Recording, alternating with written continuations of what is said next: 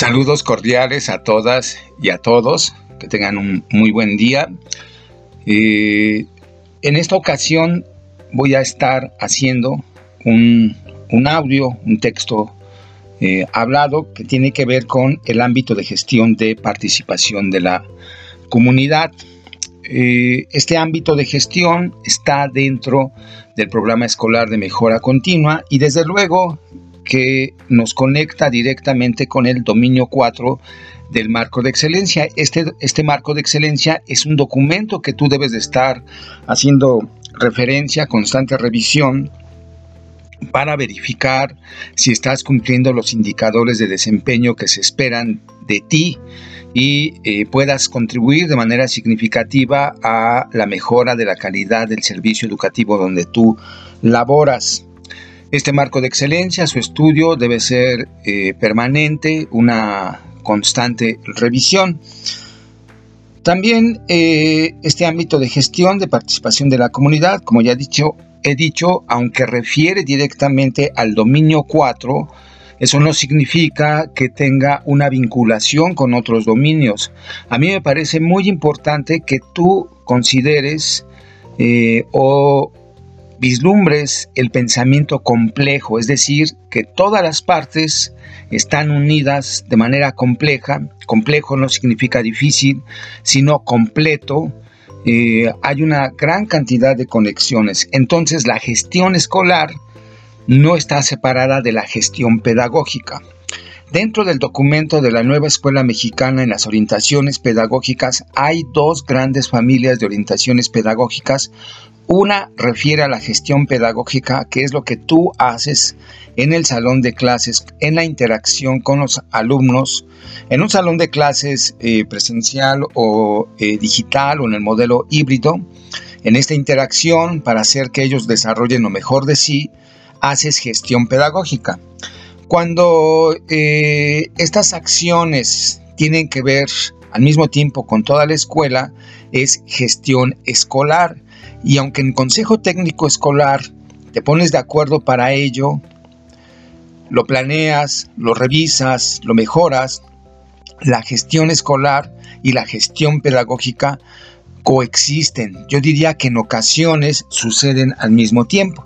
Entonces, eh, vuelvo al ámbito de gestión de participación de la comunidad, que tiene eh, directamente eh, con el dominio 4, pero tenemos una relación con el dominio 1, porque tú en tu quehacer como docente, en este marco de excelencia, se espera que te desempeñes de acuerdo a los principios filosóficos, éticos y legales de la educación mexicana. Esto significa que eres un servidor público, eres parte del gobierno y tu obligación es establecer un diálogo horizontal con la sociedad civil, los ciudadanos que son los alumnos y los progenitores, para establecer un diálogo, acuerdos en torno a, un bien público. Este asunto de interés público no es otro que la educación. Eh, entonces, dialogar con la comunidad para su participación en los procesos formativos tiene que ver con una característica de la democracia. Ser un docente demócrata implica saber dialogar, acordar de manera horizontal con el contexto, con la comunidad, con los actores sociales locales para su participación en eh, la educación, en la formación escolar. Cuando ellos participan, eh, también eh, están cumpliendo con las características de la democracia, porque la sociedad civil está interesada en el asunto de interés público, que es la educación. Nosotros somos profesionales de la educación, sabemos cómo formar, pero eso no debe de significar que no debe haber participación de la comunidad con sus saberes locales. Es decir, los saberes locales contextualizados sirven de referencia para contribuir a la formación de los menores, de tal manera que toda propuesta didáctica eh, contextualizada y que retome los contextos implica el hacer que participe la comunidad. Entonces, no solamente es una participación, una corresponsabilidad administrativa, sino también una corresponsabilidad formativa. Eh, no solamente los progenitores, por ejemplo, deben estar acudiendo a recibir eh, pues información administrativa, calificaciones, decisiones, eh, eventos, contribuciones, etcétera, sino también aportar con sus acciones formativas y en estas acciones con sus saberes eh, locales en la formación de los menores, eh, ya sea con sus propios hijos, hijas o con otros compañeros, otros alumnos de la escuela. En este sentido, tenemos en el dominio 4, que ya decía que es gestión escolar, dice que se espera de ti que participes y colabores con todos tus compañeros en el Consejo Técnico Escolar para transformar la escuela y la comunidad, la acción formativa de eh, que se hace en la escuela trasciende y es un ir y venir entre el contexto y el texto que es la, la escuela. De tal manera que crear la estrategia de gestión del ámbito de participación de la comunidad para el logro de objetivos y metas de gestión en alguna línea temática, si bien está en el dominio 4, al mismo tiempo está en el dominio 1. La forma de llevar a cabo la participación de la comunidad en eh, la gestión escolar es fundamentalmente a través de propuestas didácticas, donde tú con tus compañeros puedan dialogar con el sector privado, el sector público, es decir, la sociedad civil, para saber con qué insumos en términos de conocimientos o materiales pueden aportar para la formación de los menores. En este sentido, como propuesta didáctica para que implique la participación de la comunidad, se está aludiendo al dominio 2, en el que tú debes de conocer cómo aprenden los alumnos, cómo son ellos, cuáles son sus necesidades e intereses de aprendizaje para brindarles una atención educativa con inclusión, equidad y excelencia. Eso significa que tú debes conocer el contexto y conocer el contexto significa saber hacer que participe la comunidad. Desde el dominio 3, este ámbito de gestión del que vengo haciendo referencia, eh, dice que debes saber generar ambientes favorables para el aprendizaje y la participación de todos los niños, las niñas o los adolescentes, es decir, saber formar contextualizadamente, de tal manera que la participación de la comunidad está de manera implícita en los cuatro dominios y se objetiva en las propuestas didácticas te pones de acuerdo en Consejo Técnico Escolar sobre eh, la manera en que va a participar la comunidad, sea lo público o lo privado, es decir, las empresas en este último caso, o la, la familia de los alumnos, los progenitores con sus saberes locales, tradicionales, para el abordaje de un objeto de conocimiento de algún programa de estudios. Eso va a estar en la propuesta didáctica. Así como hay competencias docentes para saber formar, hay competencias parentales de los progenitores para saber formar a sus hijos. Y hay en este sentido una colaboración entre comunidad y escuela para el interés superior que son los menores.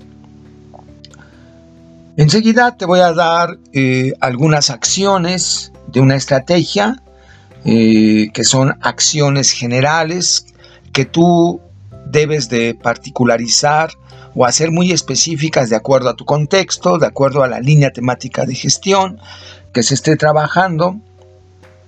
Y, bueno, eh, está como acciones, en primer término, que identifiquen a través del uso de diferentes herramientas de búsqueda y manejo de información de campo, cómo está participando la comunidad y qué repercusiones formativas tiene ello en la eh, formación de los menores. Cuando digo eh, identificar es los actores sociales, sean progenitores o del ámbito del sector privado, las empresas, cómo están participando, qué acciones están haciendo para participar y qué efectos o qué productos de aprendizaje se han generado por parte de los alumnos a partir de la interacción con la comunidad en el sector privado y público. Eso te va a dar un diagnóstico. Esta es una de las acciones principales, básicas que se deben hacer.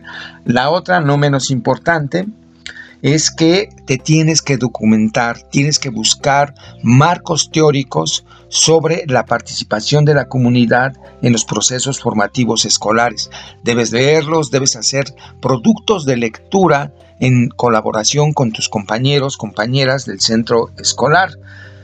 Otra acción más es que ya con estas referencias de contexto, de cómo participa la comunidad, de que la conoces la comunidad y que sabes teóricamente cómo debe participar, la tercera acción sería crear tú, junto con tus compañeros, compañeras del centro escolar, propuestas didácticas que atiendan lo que indica el programa de estudios, el contexto, que es la comunidad, las necesidades e intereses de aprendizaje de los alumnos y tu capacidad formativa. En estas propuestas didácticas debe haber actividades literalmente escritas donde la comunidad participa eh, de alguna manera en la generación de conocimiento escolar a través de su aportación de sus conocimientos locales. Puede ser eh, con, una, con un actor social, público-privado que asista a la escuela para demostrar un conocimiento. Puede ser también que los alumnos hagan una visita en sitio. Puede ser también que los alumnos hagan búsqueda y manejo de información de campo con estos actores sociales. Pero en cualquiera de estos casos, de estas acciones, actividades didácticas, en primer término, tú debiste, junto con tus compañeros, haber dialogado con el sector privado y público para que sepa qué hacer cuando esté interactuando con los menores. Debes de dialogar con la comunidad para saber cómo va a participar, cómo se va a dialogar con los menores junto con la escuela, junto contigo para la formación.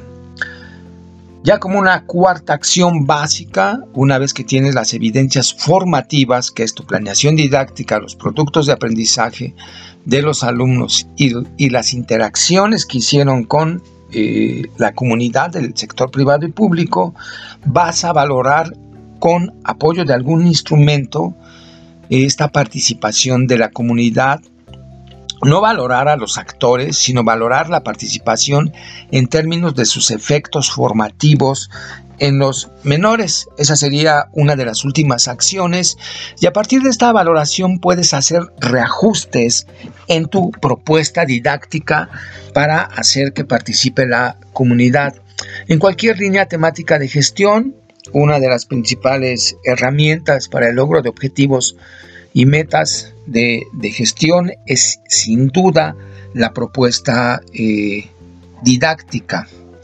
Con una propuesta didáctica, bueno, podemos avanzar para la inclusión, para sumar acciones y hacer frente al cambio climático, para el aprendizaje colaborativo, en fin, hay hasta una línea temática de gestión que se llama Familias y Escuelas eh, Dialogando, de tal manera que esta línea temática de gestión eh, redunda con el ámbito de gestión de participación de la comunidad en cierto sentido.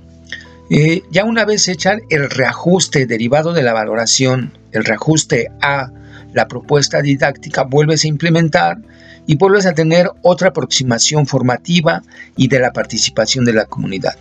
Una de las últimas acciones entonces es que comuniques con una comunidad académica esta experiencia de haber eh, hecho, de haberte aproximado a saber hacer que la comunidad, el contexto, los actores sociales participen en la construcción conjunta del conocimiento escolar y que eso es participación ciudadana, un rasgo de la democracia y de la vida pública en nuestro Estado. En la página de Tlaloque hay más ayudas que te van a servir en el Facebook. Búscalas, descárgalas y ponte en contacto con nosotros.